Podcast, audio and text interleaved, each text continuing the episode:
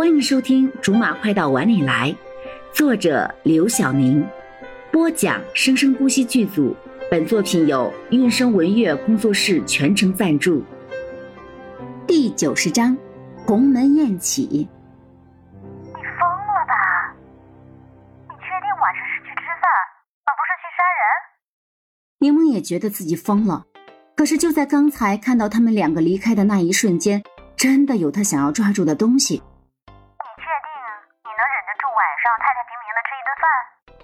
有什么不确定的？可是我不确定啊，万一晚上我看那个女的不顺眼，掀了桌子然后再给她几巴掌怎么办？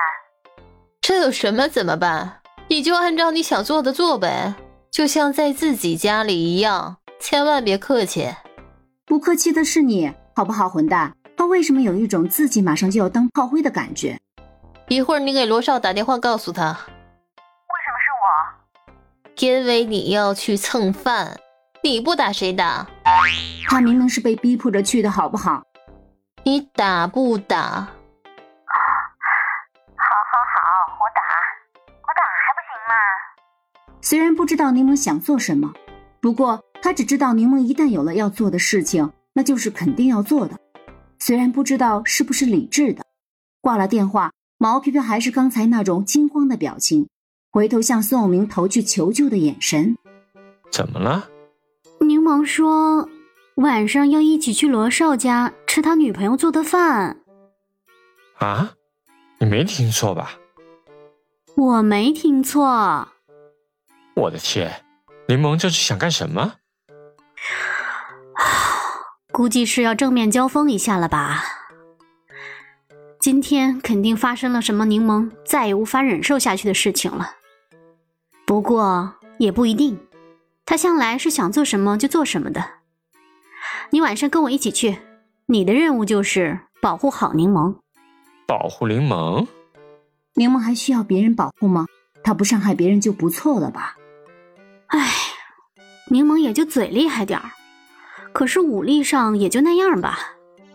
万一他把苏峰说到失去理智了，对方要上来揍他，他肯定没有什么还手的余地的。相信我，柠檬绝对有把别人损到不管不顾，只想置他于死地的程度。我相信，可是我还是不能理解柠檬要去找书峰这件事儿，他到底有什么目的呀？柠檬用意志力来做事情，师出无名的事还不少吗？真的没什么说的了，因为他也是这么想的。晚上，毛飘飘和宋永明基本是天刚微微黑一点就杀到罗少这，两个人只有一个信念，那就是一定要赶在柠檬下班之前到这，一定要把柠檬今天晚上好好的掌握好。两人到的时候，不仅是柠檬，罗少也没有回来，只有苏峰一个人在厨房里忙来忙去的。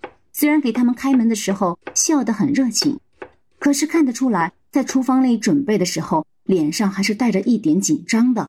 毛皮皮毫不掩饰地盯着他，脸上不仅是有点紧张，好像还有那么一点的害怕。只不过几分钟而已，门口就有了动静，进来的是罗少。